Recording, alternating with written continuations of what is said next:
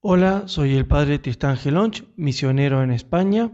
Hoy 10 de noviembre, jueves de la 32 semana del tiempo ordinario, leemos el Evangelio según San Lucas, capítulo 17, versículos del 11 al 19. Una vez, yendo Jesús camino de Jerusalén, pasaba entre Samaria y Galilea. Cuando iba a entrar en una ciudad, vinieron a su encuentro diez hombres leprosos, que se pararon a lo lejos y a gritos le decían, Jesús, Maestro, ten compasión de nosotros.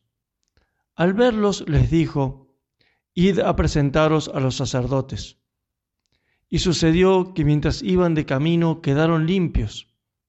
Uno de ellos, viendo que estaba curado, se volvió alabando a Dios a grandes gritos y se postró a los pies de Jesús, rostro en tierra, dándole gracias.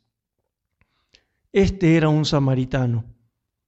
Jesús tomó la palabra y dijo, ¿no han quedado limpios los diez? Los otros nueve, ¿dónde están?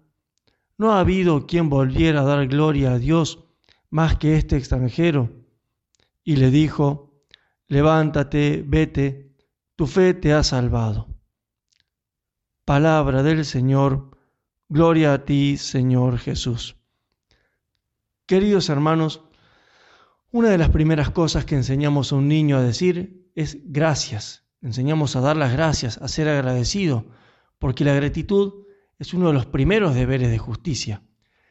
Y la gratitud para con Dios no solo que es un deber de justicia, sino que es absolutamente indispensable para avanzar en la vida espiritual hacia la santidad. El Evangelio de hoy nos presenta lo que nosotros podríamos llamar una espiritualidad de la gratitud, es decir, un camino espiritual donde por ser agradecidos Dios nos bendice con dones mucho mayores de los que esperábamos. Este leproso pidió la salud corporal y terminó siendo sanado también espiritualmente con el perdón de sus pecados y recibiendo el don de la fe. La gratitud es una virtud, es la virtud que nos mueve si es posible, a dar una recompensa a nuestros bienhechores, con una total prioridad ciertamente del agradecimiento para con Dios, que es nuestro principal benefactor. Y hay una primacía de la gratitud por sobre las demás obras de justicia. Y es por eso que Cristo se duele de que estos leprosos que quedaron curados hayan querido cumplir primero con esa obra de justicia de presentarse a los sacerdotes para que verificaran su curación en lugar de volver a agradecerle a Él, que esa era la primera obligación que tenían de justicia, la gratitud. ¿no? Aquel lamento de Cristo, no sanaron los diez, ¿dónde están los otros nueve? Manifiesta el dolor del corazón de Cristo porque no, por los que no volvieron. Porque Jesús sabe muy bien qué bien nos hace a cada uno y Él espera nuestra gratitud. Y muchas veces se duele de nuestra ingratitud. Así se ve bien claro que la ingratitud es uno de los pecados más graves con que ofendemos a Dios, pero sobre todo, y esto es algo muy importante a tener en cuenta, que la ingratitud es uno de los pecados que más frenan los dones y las gracias de Dios en nuestra vida. San Beda el Venerable comentaba, si la fe salvó a aquel que se había postrado a dar gracias, la malicia perdió a los que no se preocuparon de dar gloria a Dios por los beneficios recibidos. Y lo mismo remarca San Bernardo con palabras muy fuertes. Lo que hace que Dios no nos escuche es porque se da cuenta de que nos falta agradecimiento. Al fin y al cabo, dice San Bernardo, es quizás un acto de clemencia el no dar a los ingratos lo que piden para que no sean juzgados después con mayor rigor a causa de su ingratitud. Entonces, queridos hermanos, es fundamental para el crecimiento en la vida espiritual, para el progreso, ser agradecidos con Dios. Bueno, ¿qué tenemos que agradecerle a Dios y cómo tenemos que hacerlo? Bueno, en primer lugar, a Dios tenemos que agradecerle absolutamente todo, todo lo que nos sucede, porque como dice San Pablo en la carta a los romanos, sabemos que todas las cosas cooperan para el bien de los que aman a Dios. ¿no? Todo. Un dolor de cabeza, un problema económico, una dificultad en la oración, Tenemos que ser como Job, que sabía agradecer los bienes y los males porque todo sabía que venía de la mano amorosa del Padre. Y si algo viene de la mano amorosa de Dios, si algo ha sido previsto por Dios para nuestra santificación, entonces no es un mal para nosotros. Y por eso tenemos que saber agradecer todo. Y así, cuando agradecemos todo, también hacemos un gran acto de adoración, reconociendo justamente esta soberanía, esta providencia divina que nos cuida en todo.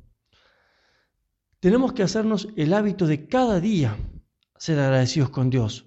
Cuando a la noche, cuando al finalizar el día hacemos el examen de conciencia cotidiano, antes que nada tenemos que agradecer a Dios todos los beneficios que recibimos en ese día.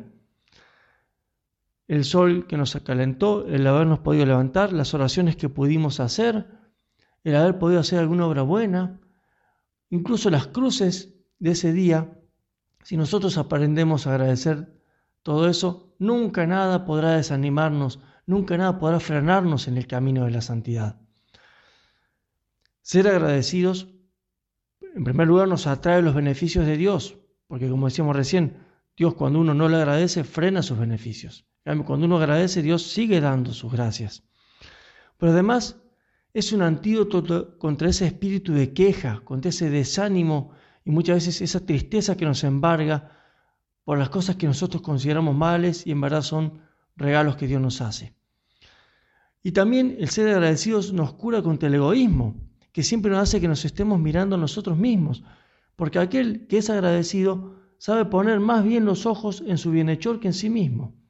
Y así la acción de gracia se convierte en una alabanza a la bondad de Dios.